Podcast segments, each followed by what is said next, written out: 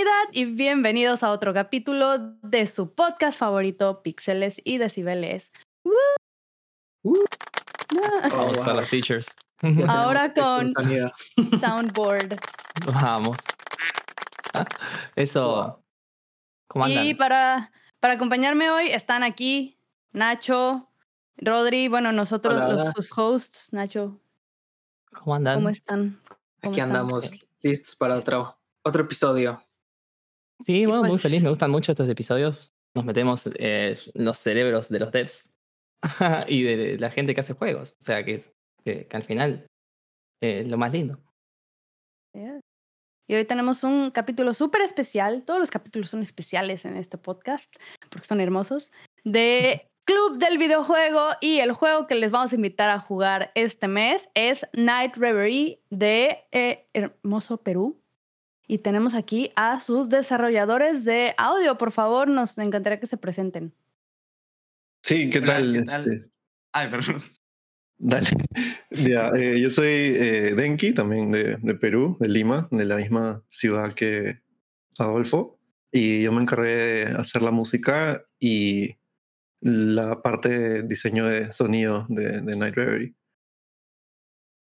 Y Ah, bueno, acá Adolfo. Adolfo cofundador de Somber Pixel.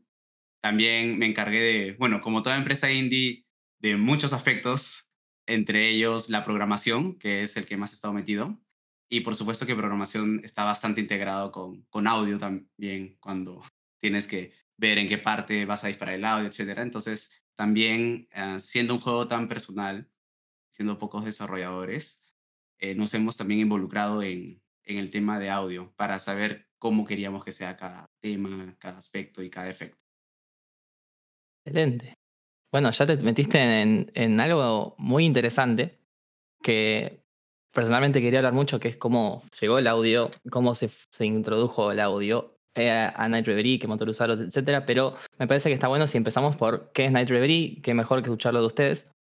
Eh, ¿Nos quieren contar un poquito? Eh, bueno, ¿qué es Night Reverie también qué es Somber Pixel? Ok, Somber Pixel bueno, es una empresa de videojuegos peruana que confundí con Arturo Ansi allá por el 2015. De hecho, un poco antes, pero antes teníamos otro nombre. De lo cambiamos a Somber Pixel. Entonces, han sido muchos años desarrollando y siempre hemos querido hacer juegos que dejen algo en las personas. Ya por el año 2019 decidimos hacer el videojuego Night Reverie y empezamos a hacer esto a tiempo completo. Y en el camino también se integró Denki para el audio, Sol Sánchez, que también ha estado en la parte de programación y en la parte comercial y nos ha podido apoyar muchísimo. De hecho, somos socios con ella también. Y ver cómo más personas como Nadir, que ha visto la parte narrativa al mismo tiempo que nosotros, y, y los traductores que nos han acompañado en el camino, ha, ha sido algo increíble. Entonces, Somber Pixel para, para mí es algo más que solo una empresa de juegos. Es también parte de lo que somos y un, como un, un equipo para poder crear experiencias que finalmente todo el mundo entero puede llegar a ellas a través de Internet. ¿Y qué es Night Reverie? Night Reverie es nuestro primer proyecto comercial y es un juego de paso de la aventura en el cual un niño llamado Matt tiene que descubrir el misterio detrás de la distorsión de su casa. Se despierta en una versión distorsionada y todo rara de, de su casa y en ese momento tiene que ir descubriendo el misterio.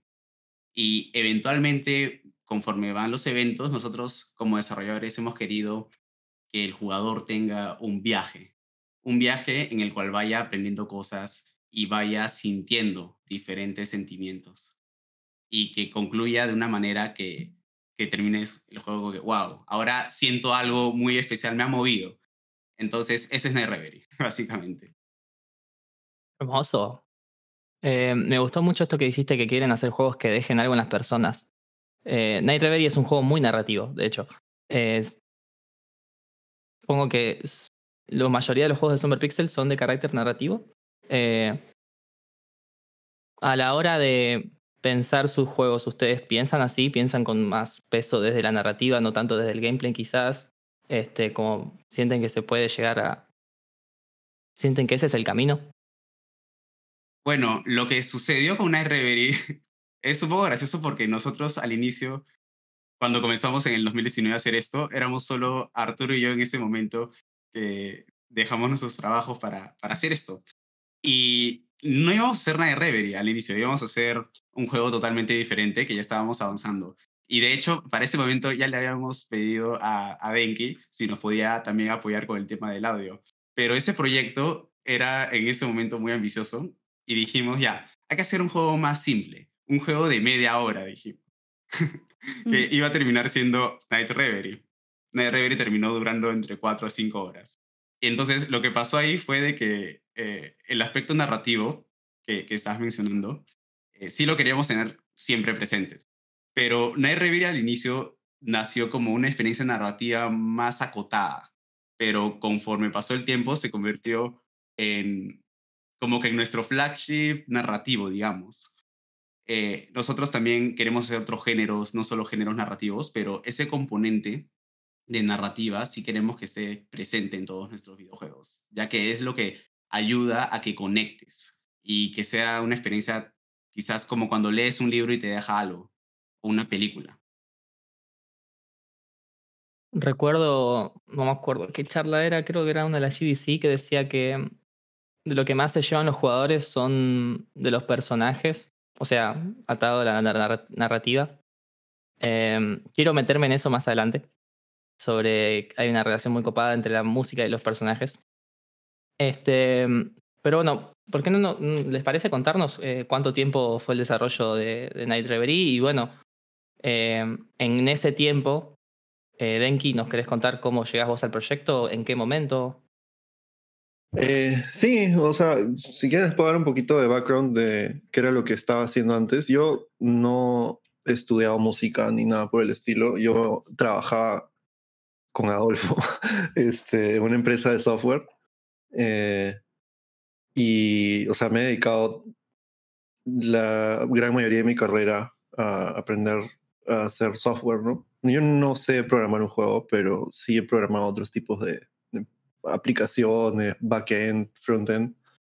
Y ah, en paralelo a eso también he estado tocando piano toda mi vida, o sea, desde creo que tengo seis años, me, mi hermana tocaba piano increíble y un día me senté al costado de ella y dije, a ver, pues no, yo también quiero.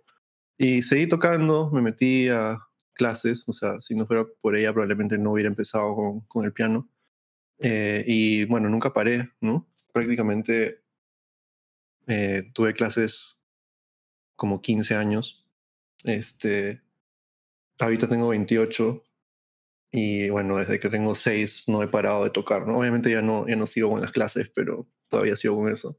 Entonces, algo que yo tenía era que, bueno, podía tocar eh, obras, no sé, complicadas, lo que sea, pero yo nunca pensé en sentarme al frente del piano y, tocar algo que yo quería tocar, ¿no? O sea, nunca se me ocurrió eh, componer, ¿no? Y, y, la fuerza que tiene componer, ¿no?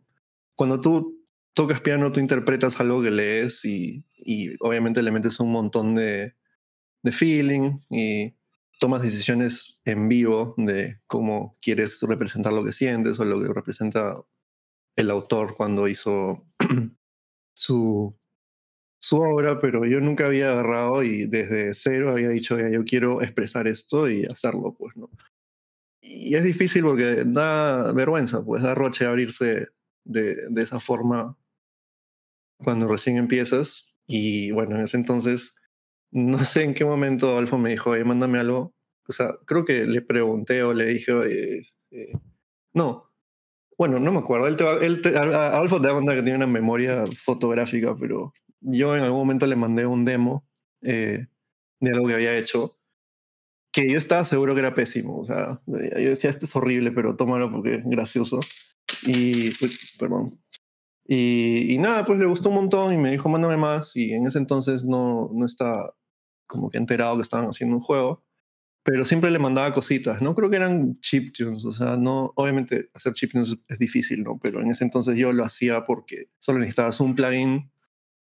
Habían tres tipos de wave, fácil uno más, que es el noise, y hacías musiquita, ¿no? Este, había un grupo que se llamaba YMCK, japonés que encima del chiptune cantaban y dije, ala, o sea, puedes hacer un track relativamente moderno con un plugin de, del primer Nintendo, o sea, cuatro waves, tres waves y cantas encima y ya eres una banda, ¿no? Y son increíbles, ¿no? Entonces yo seguía haciendo esa vaina y en algún momento Adolfo dijo, pucha, ¿por qué no intentas hacer música para el juego que estamos haciendo, no? Y bueno, ahí le pasó la posta a Adolfo porque él se acuerda bien. Así que... Mi versión. Bueno, sí, Eh, mi, versión, mi versión de los hechos es bien parecida.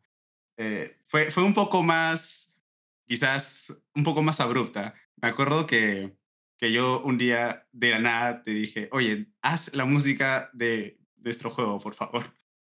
Y tú en ese momento no me habías mandado todavía, todavía mucho. Entonces, eh, bueno, Denki para esto yo ya sabía que componía, bueno, no componía mucho en ese momento, pero sabía de que tocaba piano de una manera increíble. Yo lo había escuchado mil veces a años que éramos amigos. Y, y una de esas fue un acto de fe en realidad. Co- Como que más que nada lo que admiramos Arturo y yo en ese momento, que es también el cofundador y Pixel Artist, fue el hecho de la capacidad de aprender que sabíamos que tenía Denki. Entonces, eso nosotros lo podíamos ver en fighting games, lo podíamos ver en... Yo lo veía en programación también, cuando trabajábamos juntos. Entonces, más allá de la capacidad técnica por saber quizás componer un track en específico, era el hecho de, de, lo que él era y, la, y su manera, su, su flujo de trabajo para poder llegar a alcanzar lo que sea ya sea una pieza creativa, ya sea un programa de, de, computadora, una aplicación, no importaba, era el camino que tomaba. Y en eso le, le digo como acto de fe y, y pasa poco tiempo, un día tenemos una conversación por Discord y me manda el chiptune que menciona. Para eso él y yo escuchábamos a Namana, a Namanaguchi, creo que se llama. Eh, Sí, el de Scott Pilgrim. Scott Pilgrim, uno de mis Sí. juegos favoritos. Entonces, eh, a veces hablábamos de eso. Y justo el track que me pasa me da unos, una vibra muy, muy de esa banda. Y yo estaba demasiado emocionado. Y era algo que me había comentado Denki que había hecho más o menos en la época que estaba en el colegio. Entonces, yo dije, wow, en verdad no nos estamos equivocando dando fe de que él pueda hacer las cosas. Está increíble. Y me pasó más tracks. Y, y en eso fue, fue más algo que, que nosotros sentimos que, que él podía hacerlo. Pasó el tiempo y nosotros estábamos haciendo otro juego, como había mencionado, plan 2018, principios del 2019, y nos manda un track que estaba relacionado a ese juego. Y ahí simplemente confirmamos de que definitivamente él era el indicado para, para poder confiarle e- este tipo de responsabilidad, porque finalmente es, es tan importante como el juego mismo, es una dimensión más que le estás dando, más fuerza al mismo juego con el tema del audio.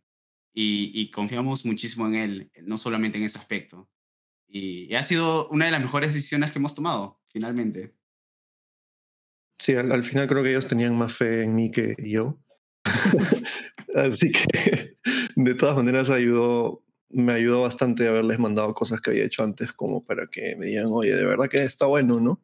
Este, hasta ahora me cuesta a veces creérmelo, pero lo bueno es de que, a ver, si leo los comentarios en Steam, la gente está feliz y gente que no conozco, que creo que es lo más importante. Y es parte de la razón por la que no, todavía no pongo nombre ni nada, ¿no? Algo que me daba miedo era que la gente sepa quién era y por buena gente me digan, ¡ay, qué bonito lo que has hecho, ¿no? Yo quería saber eh, de verdad qué pensaba la gente.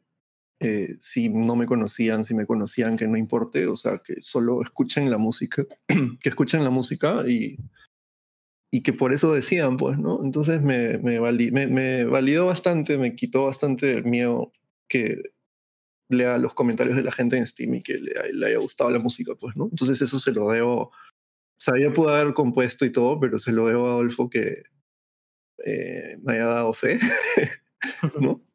Entonces fue bonito. Eh, así fue como empezó. eh, obviamente, así fue la primera canción y ya pues ahí terminamos haciendo, ¿cuántos tracks? Uno, 14 tracks. algo Eh, adicional, algo, a- algo adicional es que un día de la nada, Denki me, me menciona, estoy a punto de comprarme todo lo que necesito para poder hacer música en general. De un día, Ah, sí. un día de- así, de locos, de la no tenía nada. nada, solo tenía un teclado nomás. O sea, ni siquiera teclado de, de órgano, sino como que teclado para tipear. Y, y Audio, hardware, speedrun, any percent.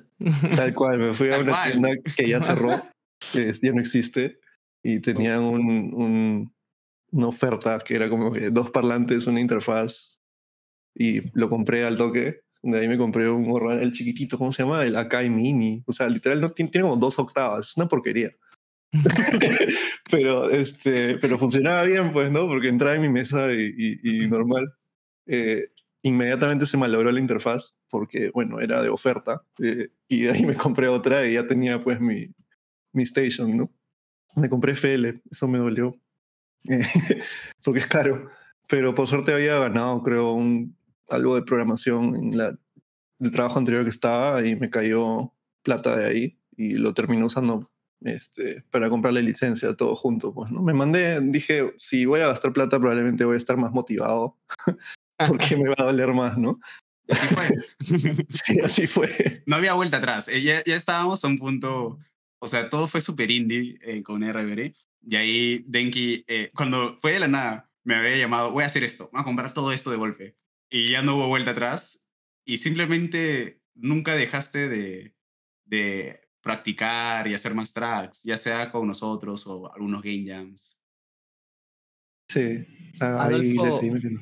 Sí, Es muy lindo lo que dijiste sobre Denki, porque. mm, ¿Qué pasa? Yo lo veo reflejado en muchos miembros de la comunidad o gente que dice: ¿Cómo, cómo es eso de- del audio para videojuegos? Y, y, y cómo se consigue trabajo. Y, y de repente veo mucho énfasis, que a mí también me pasa, en buscar mejorar el craft, como mejorar la música que haces. De repente vos valoraste la relación y el vínculo humano que tenías con Denki. Entonces, eh, nada, algo para prestar mucha atención. Sí, es que algo que yo siempre menciono es, lo principal es el equipo, trabajar con gente que te da gusto y que sabes que te llevas bien. Y si va a haber un problema, sabes de que quizás en ese momento va a ser un poco difícil, pero lo- sabes que lo vas a solucionar, porque finalmente ese vínculo también hace de que seas consciente, ¿no? A veces separas las cosas, pero también es importante saber que estamos en la misma nota, saber de que todos queremos lo mismo, que el juego sea bueno en todos los Sí. aspectos. Eh, Es crucial, es demasiado importante que como todos quieren que el juego sea bueno, que te den la mayor cantidad de crítica constructiva y que no te digan, ay, qué bonito lo que has hecho, ay, qué chévere. No, lo, lo más importante es que te digan exactamente cuál es la visión de que quieren que sea el juego. Y si te dicen que algo está mal, lo cambias nomás, pues, ¿no? Porque probablemente está mal. Entonces, sigues eh, iterando mucho sobre qué es lo que quieres transmitir y eh, cuando te dan críticas de una forma constructiva, te ayuda un montón a mejorar. Te ayuda un montón a, a que sea un feedback loop donde las ideas se rebotan de una forma honesta, ¿no? Si algo no te gusta, eh, lo cambias y no es que te sientes mal al respecto, ¿no? Porque yo también he rajado harto de cosas que no me competían, ¿no? Como la narrativa, los gráficos, ciertas cosas, ciertos side quests donde iban las luces. O sea, yo no sé programar nada de juegos, pero si estás en un entorno donde todos están tratando de que el juego sea lo mejor posible dentro de lo que has acotado y, digamos, eh, sabes que es un buen juego porque has jugado varios juegos o porque has pensado críticamente respecto a otros proyectos, entonces es un ambiente bien chévere, ¿no? Es un ambiente bien productivo. Me, me es súper interesante lo que dices de, de aprender a, a recibir feedback de tu trabajo y, y siempre lo intentamos recalcar en, todos los podcasts. Bueno, en la mayoría de los podcasts mencionamos la importancia de, de compartir nuestro trabajo y de, por ejemplo, tú, tú, Denki, lograste como incorporarte en el equipo y en el proyecto por, por mandar tus, tu- tus tracks, tu música a, Adolfo, ¿no? Y así podían como ir, ir conociendo tu, tu trabajo y no solo eso, no solo compartir tu música a las personas que conoces, sino también en las redes sociales. Siempre intentamos motivar a las personas a que constantemente publiquen su trabajo allá afuera para, para que así más personas puedan conocer su trabajo y, y, y aparte ir creciendo y ir como aprendiendo a recibir feedback y mejorar el trabajo que uno hace, ¿no? Sí, es bien difícil en general ser vulnerable, ¿no? Y cuando tú presentas algo que tú has hecho, si eres una persona que es sensible, ¿no? Eh, te estás exponiendo un weak point, digamos, para que entre alguien y te abra una herida que te va a doler toda la semana, ¿no? Claro. Entonces, eh, eh, de esa vulnerabilidad la gente está muy asustada. Y eh, la verdad que después de la primera vez ya no duele tanto.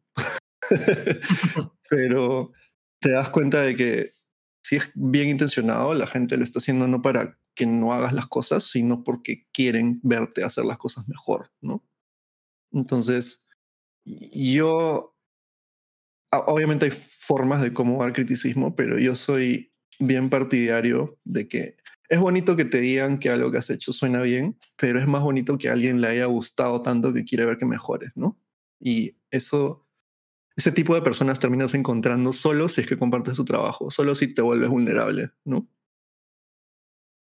Eh, por suerte, eh, yo tuve un mentor, por así decirlo, que era, creo que hizo el soundtrack de World of Horror, eh, Cuesta se llama, Joseph Bailey.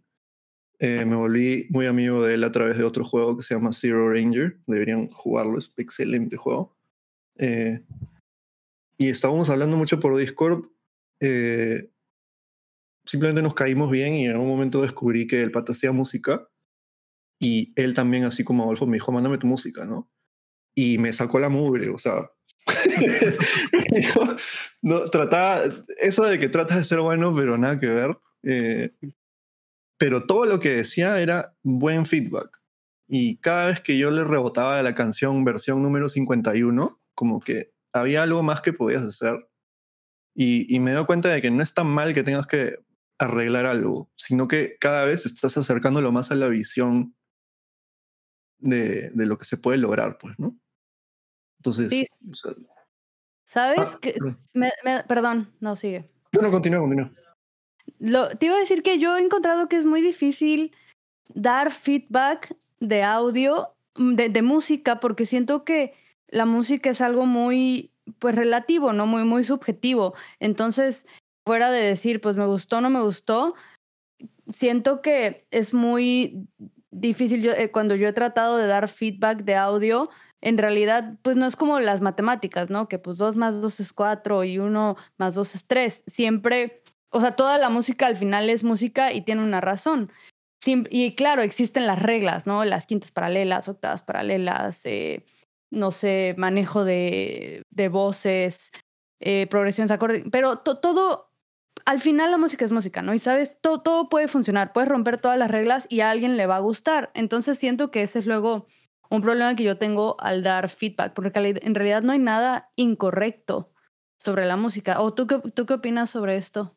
No, definitivamente eh, no hay nada incorrecto. O sea, tú no puedes hacer algo mal, pero lo que, por lo menos la forma en la que yo lo vi y la forma en la que me enseñaron a recibir feedback era cuánto te estás alejando de lo que quieres transmitir, Mm.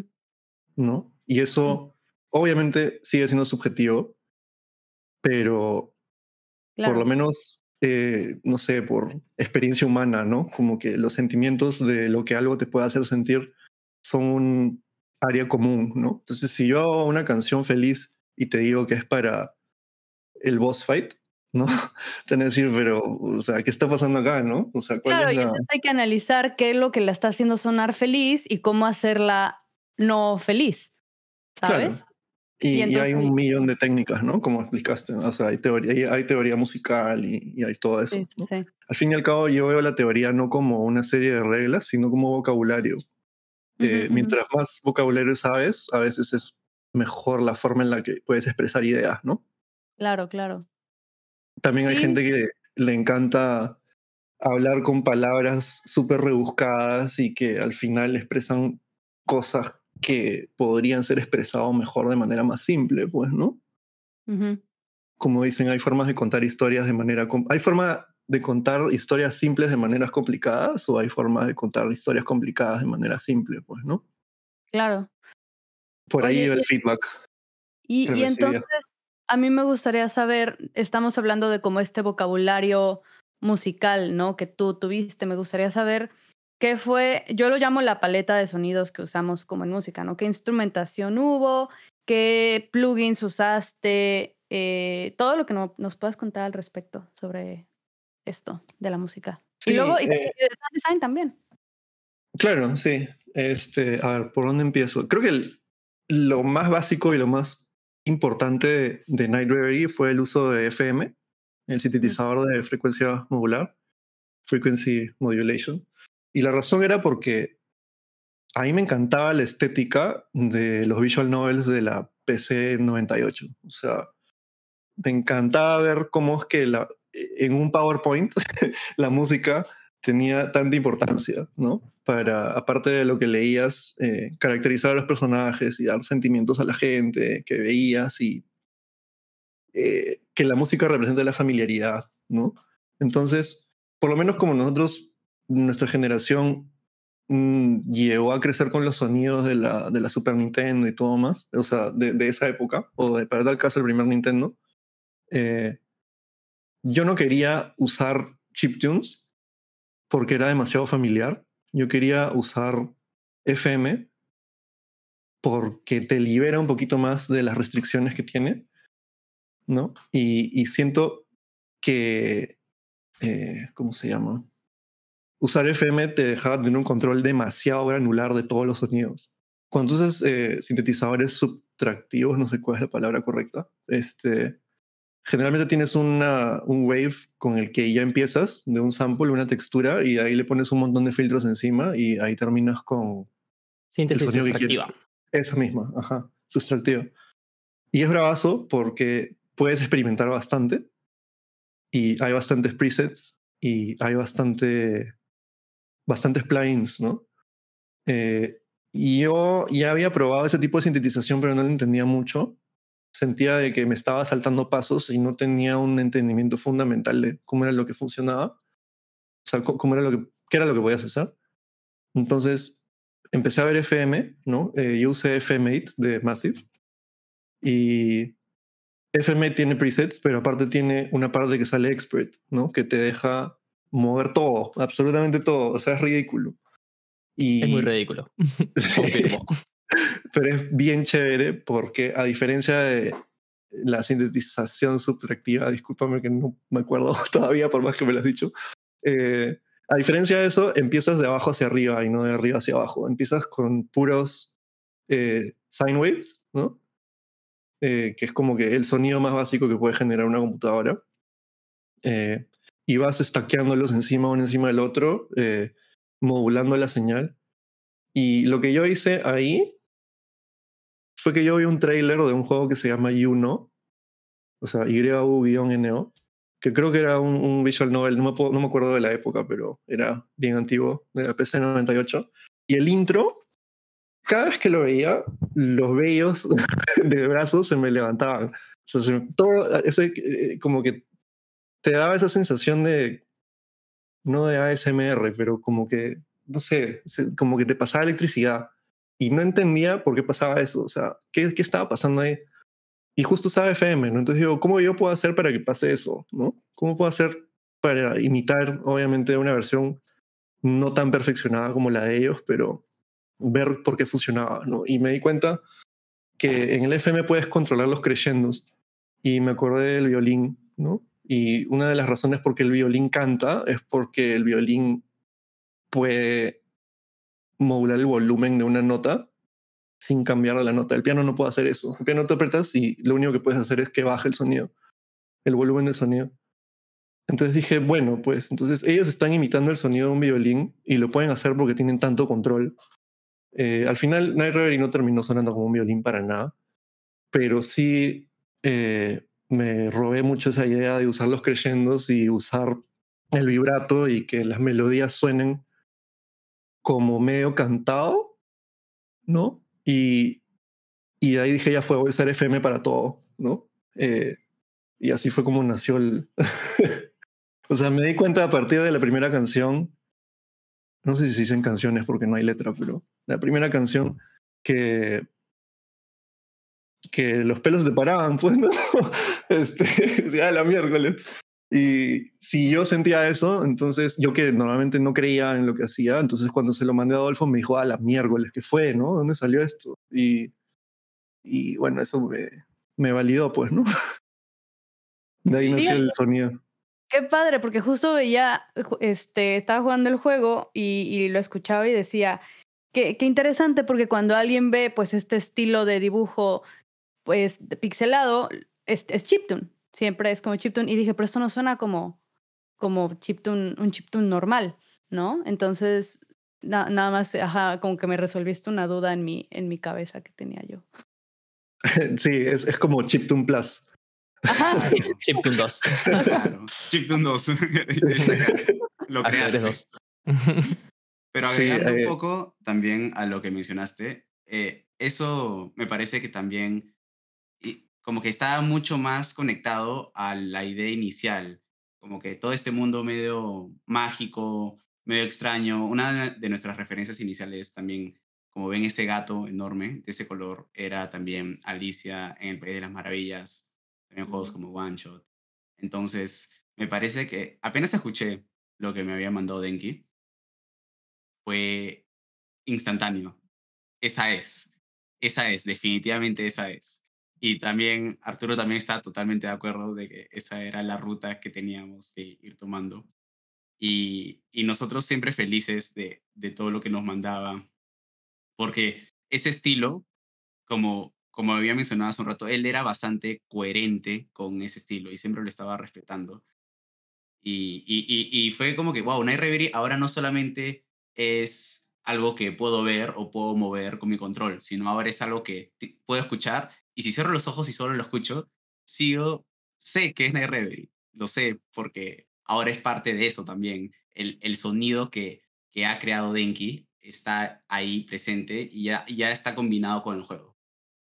Eso es bien importante, ¿no? Que el audio ayude a esta, eh, este, pues sí, esta personalidad del juego, ¿no? Porque todos sabemos cuál es el sonido de Zelda o cuál es el sonido de Mario. Y entonces está, eh, es algo que nosotros tratamos de advocar mucho, que los de- desarrolladores te ayuden a, o sea, tengan audio que, que no sea nada más audio que sacan de librerías y que digan, ah, pues esto medio le quedó, sino que sea un audio que de verdad digas, este es el sonido del juego. Y creo que está padrísimo que tú lo menciones y que le des esa importancia al audio en tus proyectos. La verdad es algo que, que felicito mucho. No, me imagino también que capaz hasta incentivó alguna transformación o acompañó muy fuerte, eh, capaz, la, la narrativa del juego. Yo sentí un poco eso. Este, creo que de cierta manera la música también te direcciona y el audio te, un poco te direcciona y te, te, te termina de decir, ok, sí es por acá. Claro. Sí, eh, el, el audio eh, lo diseñamos de cierta forma que empiece. ¿Cómo se llama el primer? Creo que el tercer track que se llama se llama Awake, ¿no?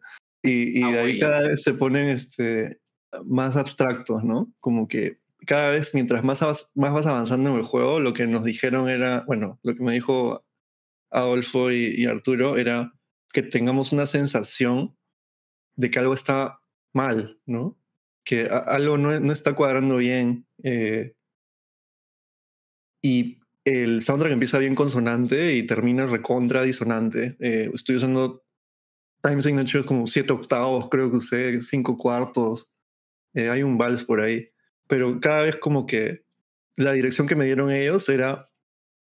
eh, o sea, la base de todo era eso y, y de ahí ya fuimos iterando en, en las escenas en específico, ¿no? O sea, había un, over- un overarching plot de, de cómo iba a ser la música y bueno, ya ahí te puedo contar los detalles. Cuéntanos, Eh. cuéntanos los detalles. Ah, no, porque es spoiler. ah, no, sí te puedo contar. O sea, eh, lo decía por si, por si había... eh, para dejar a Adolfo hablar un ratito. no, comenta, esto es de audio y tú eres el especialista en audio. Yo he conectado las cosas y he visto más el tema de también de, de más o menos qué necesitábamos, pero tú lo has creado. Claro. Esa, esa es la siguiente pregunta, lo prometemos, pero acabemos. Sí, o, o sea, como te digo, Adolfo me dio el, el, el framework de qué era lo que tenía que hacer y obviamente no esperé que sean 14 tracks eh, porque no sabía cuántas escenas iban a hacer, así que no sabía cuál iba a ser la más eh, climática de todas. Entonces, teniendo ese framework en mente, yo hice un montón de canciones eh, y se las empezaba a mandar a Adolfo, pues, ¿no? Y Adolfo me decía, pucha, está chévere, pero aburre, ¿no? Porque son loops de, ¿qué será? Tres minutos o un minuto y medio, o tres minutos creo que terminaban siendo algunos. Eh, ¿Cómo hacemos para darle un poquito más de personalidad, no? O sea, ya, ya se entiende que estás en un espiral lento de sentirte que algo está mal cada vez. De locura. Sí, de locura. Pero eh, lo, que me ayudó, lo que me ayudó un montón para caracterizar el soundtrack eh, fue ver a los personajes, pues, ¿no? Y las motivaciones de los personajes. Y ahí me di cuenta, ah, ya, le puedo poner leitmotifs, ¿no? Porque, bueno, todos los juegos que me acuerdo de la música tienen leitmotifs, porque tú escuchas una tonada y dices, ah, este es este personaje, ah, este es otro personaje. Eh, justamente de ahí, conforme lo fui haciendo, me di cuenta de que nuestro juego estaba orientado a un personaje por, por capítulo, por así decirlo. Entonces Adolfo me dijo, ya, en vez de hacer la música por cuarto, hay que hacer la música por capítulo, ¿no? Y de paso, o sea, yo soy una sola persona y, y no había mucho tiempo para terminar todo, entonces acotamos como que la mejor forma para sacarle el jugo a la música era que cambie cada vez que cambie el capítulo. Y ahí fue cuando empecé a agregarle leitmotivs a cada uno de los personajes. Eh, que como son, ¿cuántos personajes son? ¿Cuatro? Eh, tenía que hacer que Sí. Cuatro, haya cuatro. bastante desarrollo de los leitmotivs conforme pasaba el tiempo, porque es- está, está bien si repites uno, pero si no lo cambias y si no lo desarrollas, es como que cada personaje sea una piecita de ajedrez que nunca cambia y que nunca las personas no, no mejoran como personas o no, no hay conflicto. ¿no? O sea, tenía que ver cómo podía evolucionar eh, los leitmotivs de cada persona para que cuando llegue al final y suenen todos juntos, que te hagan acordar como que todo lo que has vivido, ¿no? Jugando El el, viaje. juego. El viaje, tal cual. Que es, es medio. Hay, hay. Es un poco cliché, creo. Pero siento que no se sintió así y eso me hizo muy feliz. o sea, la idea es bien conocida, pero la ejecución me terminó gustando un montón. Y todo fue. Es muy interesante. Es como un arma de doble filo también. eh, porque al ser un juego de mucho puzzle, eh, como que el tiempo de cada jugador va a ser muy diferente en el que se quede con esa en un, en un arco de cada personaje. Eh, entonces me imagino que debe haber sido un dolor de cabeza manejar eso. Pero al mismo tiempo, yo, esto que vos mencionás, Denki, fue una de las cosas que más me llamó la atención del juego. Que la música está diagramada con los, los arcos de los personajes. Y sentí una sensación de propulsión hacia adelante muy grande cuando terminás el arco de un personaje, hay un silencio, cinemática, silencio y cambia la música. O sea, te da una propulsión hacia adelante muy grande. Sentís que hiciste lo que tenías, por dónde tenías que ir. Sí, te da esta información extra, ¿no? Que hasta sientes como, ah, sí, ya me puedo ir a dormir. Sí, mañana sigo. Claro, es un capítulo que cierras. O sea. Sí. Y, y, la- y- y lo refleja la música, pues, ¿no? Porque nunca más la vuelves a escuchar. Claro, y lo- eso, eso de ahí, eh, de que desaparece el personaje, fue algo que, que estuvo en discusión por un par de días con, con Arturo, porque ¿cuál- ¿cómo va a ser la transición de un capítulo a otro? Porque la transición, ese pegamento que une dos partes del juego, ¿cómo los unes? O sea, ¿cómo te das cuenta en un juego que explícitamente no te dice capítulo 1, capítulo 2, capítulo 3? No te lo dice. Eso lo sabemos nosotros como desarrolladores, pero no lo va a saber el jugador final. Entonces, la solución fue el audio. El audio es lo que te indica que estás pasando a una nueva área, una nueva etapa del juego. y tú sientes también cómo va progresando el sentimiento, cómo quizás se va sintiendo el jugador, cómo puede ir generándose un ambiente de incertidumbre gracias a todo lo que ya ha hablado Denki, cómo es una espiral, básicamente, que te lleva hacia la conclusión. Sí, a, mí me encantó eh, Hyper Light Drifter. Creo que también usan FM un montón. Y ahí es un poquito más, bueno, bastante más, eh, ¿cómo se dice? La forma en la que entra y sale la música de la escena es bien precisa, ¿no? Pero lo que me gustó es que por más que tú no puedes darte cuenta cuál es la canción del OST que estás escuchando, ellos manejaban una canción por área y lo hacían de una forma bien orgánica, ¿no? Eh, al fin y al cabo, yo me terminé llevando esa idea de, de la música por área, solo que en nuestro caso no era área física, sino era, era área de la historia, pues, ¿no? Sí, al final es como una sensación de identidad más que nada, que es algo que me, a mí me- es un concepto que me, vuelve loco, la verdad, me encanta. Como eh, es eso, el audio es identidad. En el caso de Hyper Light Drifter, esa identidad es geográfica, como decís vos, y en el caso suyo es narrativa, es muy loco. Sí, y, y, y me encantó a mí verlo en el juego, porque una cosa era verlo, lo que, o sea, sentir lo que tenía en la mente, ¿no? Nosotros no usamos, o sea, no tenía idea que existía Fmod ni, ni ningún middleware, o sea, lo hemos hecho metiendo WAVs. El juego pesaba un montón. La, prim- la primera vez que lo sacamos no comprimimos el audio. Y, eran WAVs así, cada, cada track pesaba 100 megas. Sí. y ahí nos dimos cuenta, ah, ¿verdad que hay que comprimir el audio? Este, Lo gracioso es que el juego igual pesaba poquitísimo, porque todo es pixel art. Cuando compilamos el juego, el pixel art que tenemos no pesa Claro. absolutamente nada. Todo el peso estaba en los WAPs que nunca convertimos en OGG ni nada en ese momento. En, en el prólogo, sobre todo. sí. Yo estaba pensando, me olvidé de algo, algo falta. Sí, a verdad que se hace eso. ¿Verdad que Entonces, se hace este, eso? A falta de, de Fmod, lo, que- lo, lo único que hacían era que Adolfo me había preparado un dev kit donde yo podía cambiar la música. Literalmente podías escoger. Adolfo es demasiado bueno programando y se le ocurrió hacer un mini dev eh, tool donde podías cargar cualquier canción eh, junto con cualquier sound effect en cualquier momento. Y literal yo estaba como poniendo la música en vivo, o sea, ponía play en la parte de la canción porque todavía no le había puesto el evento para cargar la música y probar si el cambio de un eh, chapter a otro se funcionaba, pues, ¿no? Y, y eso me ayudó un montón. Obviamente, casi terminando, es como que, ah, ¿le han visto Celeste que usa Fmod?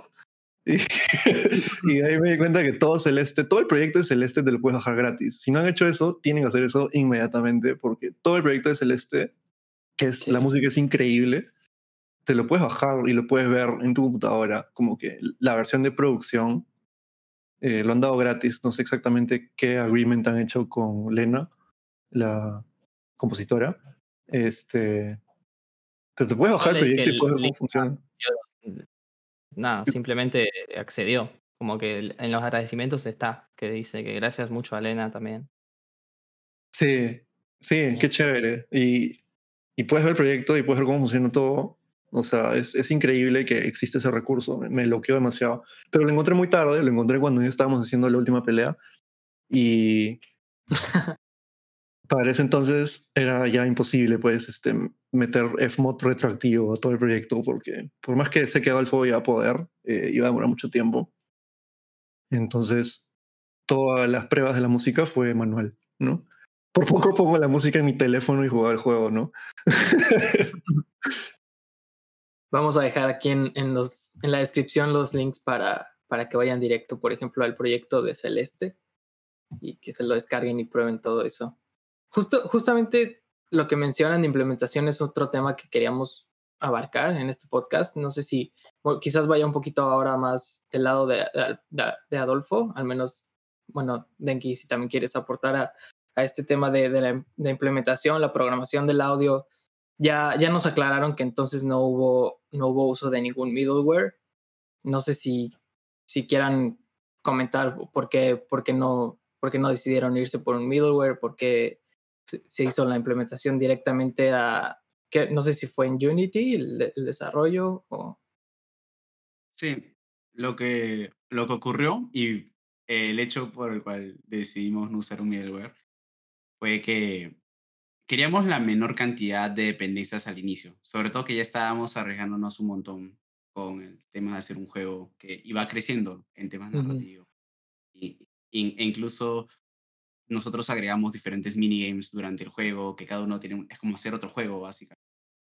Entonces, lo que ocurrió con Reverie era que no estaba pensado para que sea simple en audio al inicio. Y a diferencia de juegos más ambientales, donde cambia una variable y cambia la intensidad, cambia otra variable quizás, y el ESMO te ayuda para que haga un crossfading si, si se cumplen estas condiciones. No había un caso de uso al inicio que justificara el hecho de tener una dependencia tan grande. Obviamente, en términos de flujo de trabajo, hubiera ayudado bastante en nuestra conexión con Denki.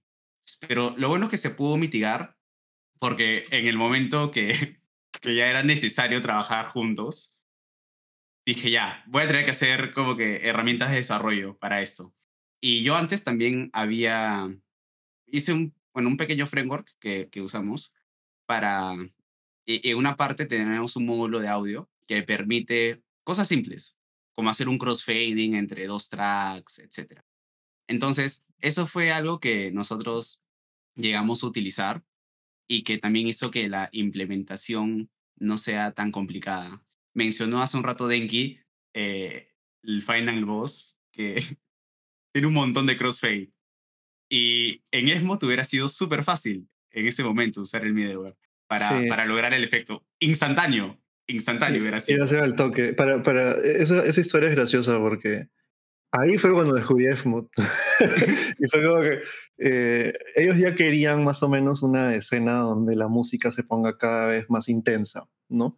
Pero justamente como cada persona juega esa parte a su tiempo, entonces tenías que tener algún tipo de trigger para que pase a la siguiente canción. Cosa que en Fmod es al toque, ¿no? Eh, solo expones nomás el, eh, esa variable y, y pones los cinco, pones diferentes tracks al mismo tiempo y, y haces un crossfade entre ellos cuando quieras pasar de una parte a otra, ¿no? Es súper fácil. Eh, entonces lo que hice fue, yo lo hice un mockup en Fmod y le pasé una foto de los crossfades. y dije, ya, me haces en programación. Y pata me dijo, ahorita te lo hago. Sí, y, y- Toque mi rey. básicamente. y terminó saliendo la idea bien, ¿no? Eh, obviamente fue mucho más complicado de hacer de lo que debió haber sido, pero para ese entonces estábamos en la recta final y como dice Adolfo, Adolfo ya tenía un sistema de crossfade, solo que, bueno, pues exporté cinco tracks en vez de simplemente prender y apagar los instrumentos, como que exporté cinco tracks que cada uno Claro. tenía diferentes tracks. Iba adentro. yendo así. Iba crossfadeando entre los Sí, tracks. crossfadea uno al otro. Y lo sinqueamos para cada vez que respondes una pregunta, ¿no? Eh, que vaya agregando un layer más. O sea, en el realidad- siguiente, hacía el crossfade y ya se quedaba en el siguiente. Y Sí, así, pero como una escalera. En realidad no eran layers, ¿no? En realidad eran canciones distintas. Claro. Eh, El final boss era el Pero crossfade. con, con el mismo, que mismo BPM y mismos acordes o sí, los cinco empiezan a tocar al mismo tiempo, eh, pero todos están apagados excepto el primero, ¿no? Eh, yo no sé, ¿cómo, cómo sincronizaste eso, ah, Adolfo? ¿O, o solo Unity te Ah, con lo que hice, eh, podía matchear el tiempo en que se acababa el track actual, en que estaba el track actual y activaba el siguiente exactamente en ese tiempo. Lo, iniciaba ahí. Solamente que los volúmenes, con los volúmenes hacía el crossfade. Como que iba bajando el volumen del que se estaba yendo, iba subiendo el otro. Entonces ya de por sí estaba matchando. Y como ya lo había hecho antes, afortunadamente, no sé en qué momento había pensado en eso, porque ni siquiera estábamos viendo temas de audio cuando lo implementé. eh, sirvió en ese momento. Entonces estaba muy agradecido con el Adolfo del pasado por haber hecho esa implementación, porque haberla hecho ahí mismo hubiera tomado mucho más tiempo e investigación. Entonces, básicamente era agarrar el, el tiempo del track actual y matchear el otro. Mm, No hubo tanta magia en ese sentido.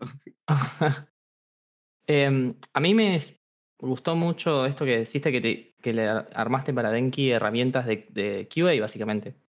Eh, ¿Vos sabías que, que era algo, te pareció buena iniciativa a vos simplemente? Porque, a ver, al final de ese tipo de herramientas va a depender si suena bien tu audio en, en tu juego o no. Es muy, es muy crítico realmente. Es que el uso de herramientas y yo creo, yo creo que invertir tiempo, es una semana, dos semanas o más, en hacer herramientas que le va a servir al resto de tu equipo porque es multidisciplinario, vale la pena, vale bastante la pena. Y, y- e incluso la fidelidad de audio va a ser la misma porque internamente el motor va a triggerar exactamente lo mismo. Entonces era más una herramienta donde conectabas con qué, en qué carpetas iba a buscar lo- el audio, en los BGMs y los efectos. Y los, e- ah, los efectos es otro tema. ya, entonces ah, te listaba absolutamente todo.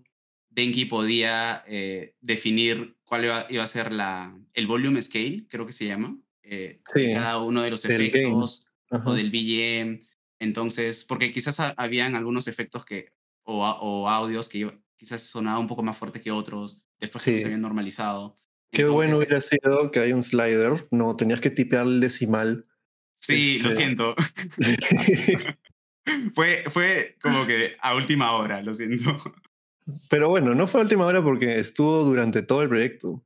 O sea, Sí, qué pero importante. también habían otros aspectos y era como, que, bueno, ¿funciona? Funciona. Ok, lo dejo Sí, ahí. sí, sí, Sigamos. y funcionó súper bien porque me podía probar cualquier canción en cualquier parte del juego. Y, eh, o sea, claramente ahora, en retrospectiva, no hay mil veces mejores, o sea, mil formas mejores de hacerlo, pero en ese entonces fue perfecto y no necesitamos más. Este, o sea, no, no es necesario matarte aprendiendo un middleware. Eh, porque el middleware no va a hacer que tu música suene mejor eh, o peor, ¿no? Lo que importa ahí es, de nuevo, regresando a lo que dije al inicio, ¿no? ¿Qué quieres transmitir y si puedes o no puedes transmitirlo. Em,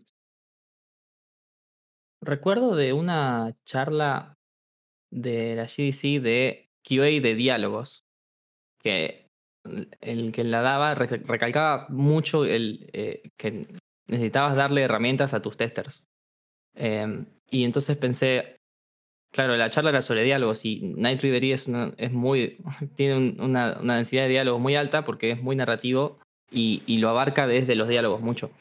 Em, y ustedes, quiero saber cómo abarcaron, cómo plantearon la representación de esos diálogos. Si se pensaron, eh, ok, terminaron optando por un sistema de gibberish, pero podían incluso doblar el juego. ¿Qué, los, qué los hizo alejarse de doblar el juego o, utilizar otras alternativas? Como eh, este tipo expresiones, como lo vimos en el capítulo de Aztech con, con Charlie. Tipo. em, ¿Por qué terminaron optaron- optando por Gibberish, por ejemplo? Mm, más que nada, queríamos mantener simple el, el juego. Entonces, cajita de diálogo abajo y que vaya apareciendo el texto, como, como juegos antiguos que jugábamos, RPGs antiguos que iba apareciendo. Entonces, eh, eso de ahí también fue un reto porque cómo le das la voz a cada uno de los personajes. ¿Cómo tienen voz? ¿Cómo sabes que está hablando Matt? ¿Cómo sabes que está hablando Tavi? ¿Cómo sabes que está hablando Emma? Entonces, ahí fue donde jugamos con el pitch. Y creo que ahí Denki puede hablar un poco más sobre eso. Eh, justamente con la herramienta que teníamos de Sound Effects podías lupear un sound effect. Entonces ponías, bueno, yo ponía, eh, como era FM, puedes hacer cosas que ni siquiera están en pitch, eh, en cualquier afinación. Puedes hacer cosas bien locas, ¿no? Puedes hacer cosas que no son instrumentos, o sea, son sound effects en el mismo sintetizador. Y tenía un wave que se iba por todos lados y de vez en cuando sonaban eh, sonidos que parecían diálogo. Entonces eso los cortaba, los lupeaba y terminaba ampliando el mismo FM, FMate para probar personalidades, ¿no? Entonces, una vez que tenía varios efectos de sonido, yo les pasaba todos los posibles sonidos de Gibberish, ¿no? Eh, se los daba a Adolfo y con su propia herramienta las cargaba, les ponía loop y decía, esto suena como tal personaje, ¿no? Esto suena como Pancheta, eso suena como Tavi, eh, eso suena como Blinky, ¿no? Y, y nada, pues iterar sobre eso. Siempre es iterar, iterar, iterar y usar la herramienta para ver cómo suena el audio en el juego, ¿no? Porque puede sonar bien gracioso fuera del juego, pero ahí cuando lo escuchas por tres segundos te harta y ya no quieres escuchar al personaje hablar nunca más, ¿no? Tuvieron que descartar muchas cosas así. eh, Uf. Denki. Sí, hay un montón de un montón de, de sonidos de diálogo que al final terminamos este, botando todo y usando lo más simple o, o cambiando el pitch un poquito. Eh, varios de los efectos de sonido. Ah, sorry, continúa. No, es que ant- antes de que se vayan de diálogos, porque tengo una pregunta sobre diálogos, que pues los diálogos corresponden a lo largo de cada una de, lo- de los... Bueno, el- o sea, el sonido de diálogos re- corresponde a, depende del largo del diálogo. ¿Eso cómo lo abordaron? O sea, ¿cada diálogo tiene su propio file o tienen solo un file que paran de acuerdo a cuánto tarde? ¿Cómo, cómo abordaron eso? En el mismo juego solo está sonando un solo, un solo, un solo file, ¿no? un solo Ok. WAP o OGG. Asset, ajá. sí. Pero lo que pasa es que en Unity, que es lo que nosotros usamos, te permite también cambiar el pitch en runtime mientras está corriendo el juego. Mm. Y eso es lo que también ah, generaba la voz de cada uno de los personajes.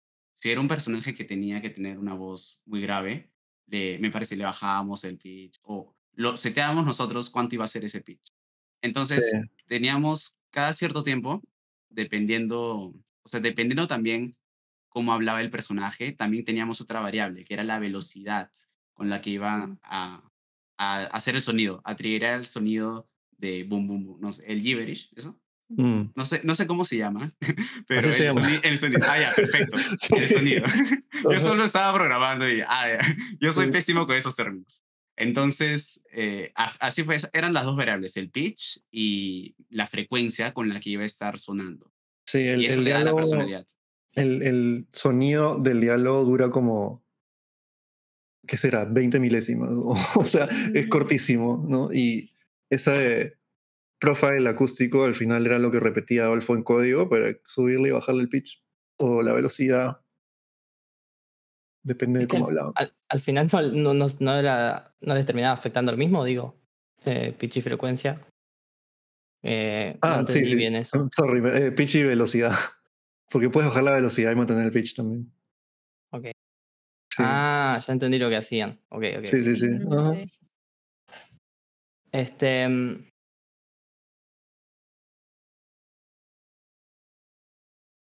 No Así sé con si. frecuencia me refería a como que qué, ¿Qué tan frecuente. seguido? Sí. No, no, no, no a frecuencia de, de musical, eso. Ok, ok, ok. Este. mm, Este, bueno, Creo que no llevamos es- una hora, ¿no? Sí, ya vamos una hora, Más. pero tenemos todavía, eh, se quieren quedar otros 10 minutitos para que terminemos nuestras preguntas. Es que está muy interesante todo lo que Sí. dicen. Sí, claro. Hay varias. Eh, yo les quiero preguntar rapidísimo, entonces, ¿qué cantidad, más o menos qué cantidad de efectos de sonido y música conforman el juego? No, porque creo que mencionaste 14 tracks en un momento, pero ya no supe si ese fue el final. Sí, son 14 y efectos de sonido son como 250. ¿Y de qué Este- duración esos 14 tracks? Eh, a ver, hay de un minuto, hay de cuatro, hay de cinco, que es la más larga. Hay dos de cinco minutos. Sí. Generalmente eh, las canciones que cambian con el tiempo, que no se pueden lupear, porque eh, eran de escenas muy impactantes, ¿no? O, o escenas muy largas, las traté de hacer lo más largo posible. Eh, entonces duran como cinco minutos. Aprox. Fácil un poquito menos porque algunas se lupean antes, pero ese es el promedio, diría. Ponle, ponle tres minutos, tres minutos y medio cada canción.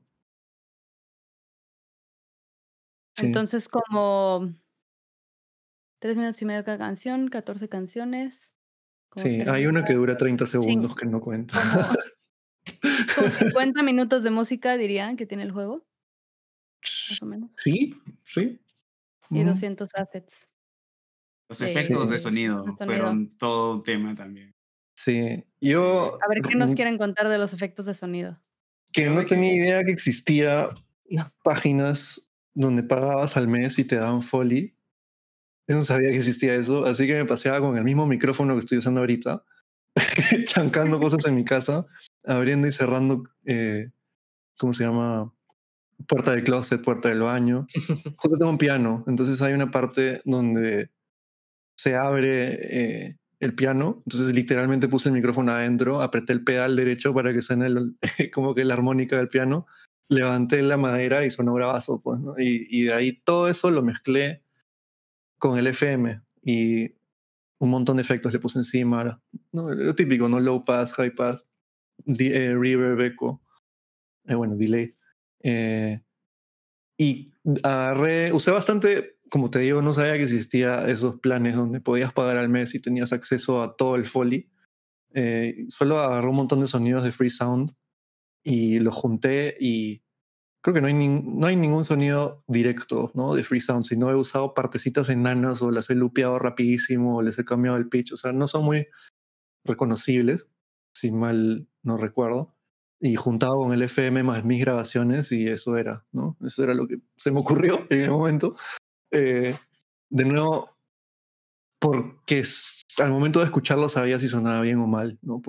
Me imagino por los juegos que había jugado antes y porque podía ver mis propios sonidos de manera externa a mí mismo, o sea, no como que, ah, algo que yo había hecho, sino en el contexto de un juego, ¿no? Y, y fui probando, rebotando las ideas con Adolfo y el DevTool que tenía Adolfo, como mencionaba, los decimales, ¿no? Podías poner todos los, el volumen de cada uno de los efectos, te botaba un JSON y porque era parte de su DevTool nada estándar, pero te, te botaba un JSON y cada efecto de sonido podías ponerle su multiplicador de gain y así fue como trabajamos todo eh, los efectos.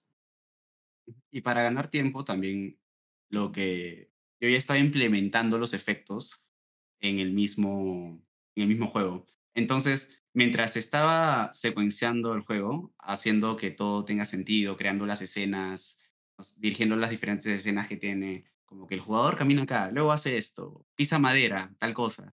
Entonces, ahí tenía que ir anotando cuál iba a ser el efecto que creía que podríamos tener. Llegamos al número 200 tantos también. Entonces, algo muy interesante era y que creo que ha sido crítico, cómo era también de importante la comunicación con Denki y de qué manera le expresábamos estos requerimientos.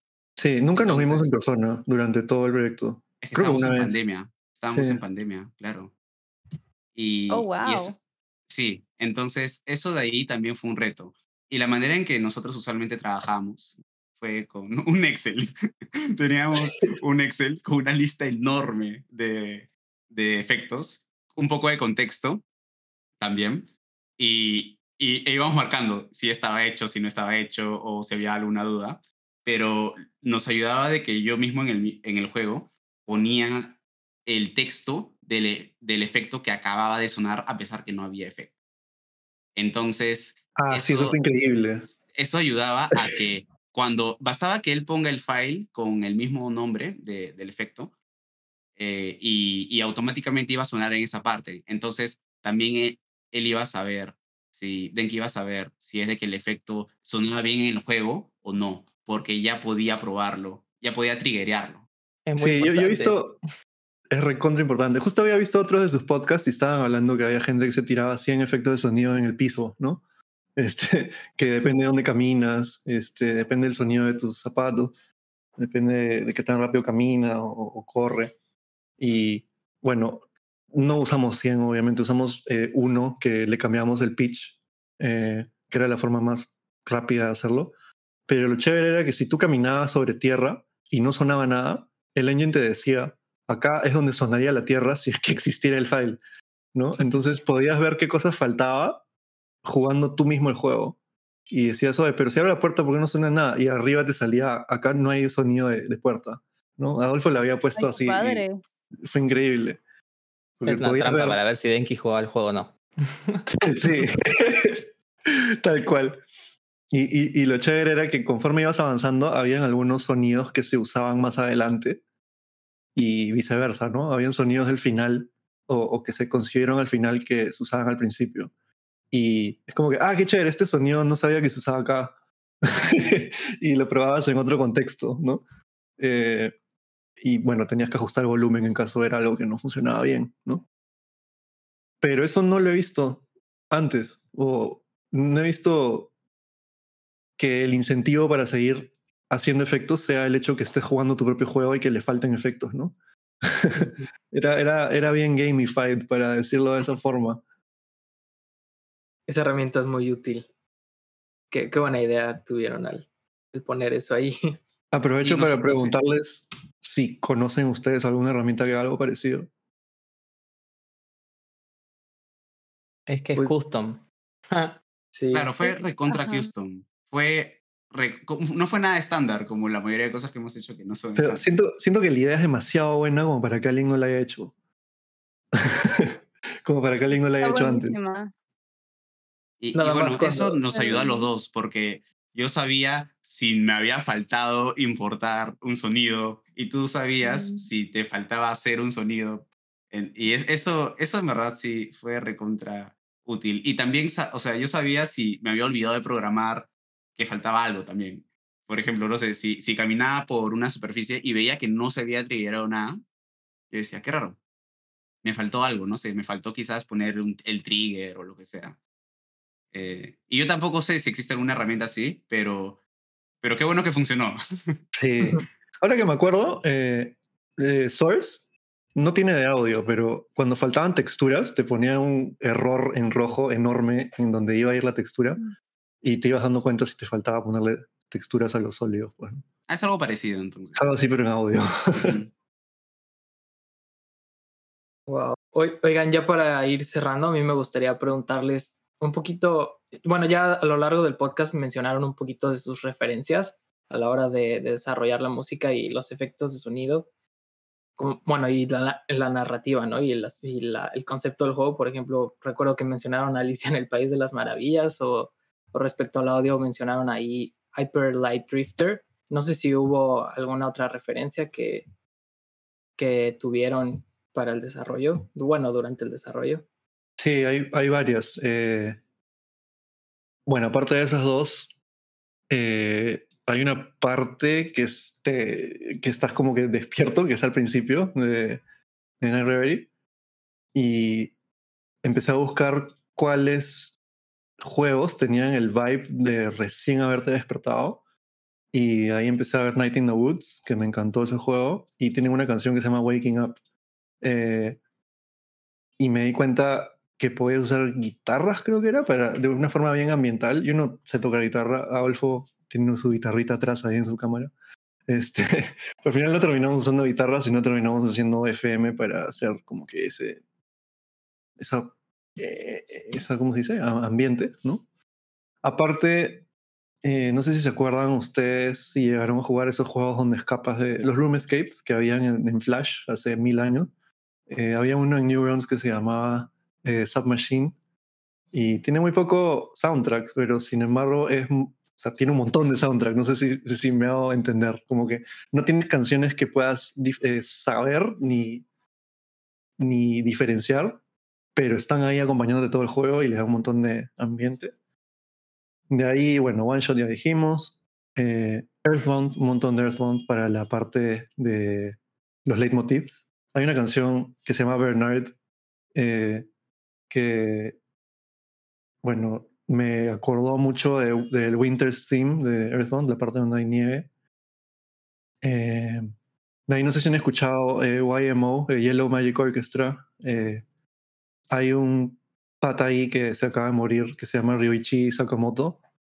Eh, mucha de su música era el pata saliendo de haber tocado piano y pasándose a prácticamente inventar el synth pop. Y el synth pop usa un montón de FM y romplers de Casio y de Roland, ¿no? Y es loco ver que es más o menos parecido a lo que me pasó, ¿no? El pata se rompió un poco de la música clásica para hacer música electrónica, o bueno, hecha con sintetizadores. Entonces, haciendo el link a lo que dije al inicio, ¿no? YMCK, eh, YMO o Yellow Magic Orchestra llega a ser un paso más arriba o más elaborado de usar sintetizadores básicos para crear algo mayor que la suma de sus partes, ¿no? Otras que te puedo decir, no sé si han escuchado eh, Akira Kosemura, que eh, lo que hace es grabar su piano y la maquinaria del piano. O sea, no solo las notas, Mm.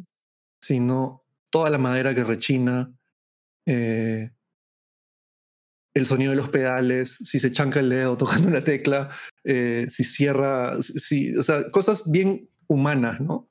Y encontré un plugin, qué pena que no me acuerdo cómo se llama, que era gratis, eh, que trataba de emular eso, ¿no? Que la grabación era una grabación imperfecta del piano. Y eso usé mucho para los temas de la hermana, ¿no? Porque la hermana tiene un piano y ahí van a ver eh, en la parte del juego eh, justo se abre ese piano, ¿no? Entonces he tratado de linkear el hecho que la hermana tocaba piano. Si han jugado Mori, este, también jalamos un poco de la idea de usar leitmotivs para diferentes personajes que dialogan entre ellos, ¿no? En este caso, la hermana y eh, el hermano, ¿no? Matt.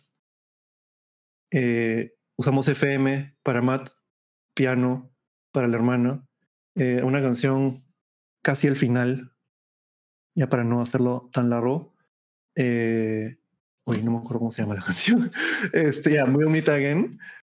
Eh, hay un call and response, ¿no? Que de, de- de todas maneras conocen esto, que cuando armas una melodía, puedes armar la melodía como si alguien preguntara algo y alguien respondiera a esa pregunta, ¿no?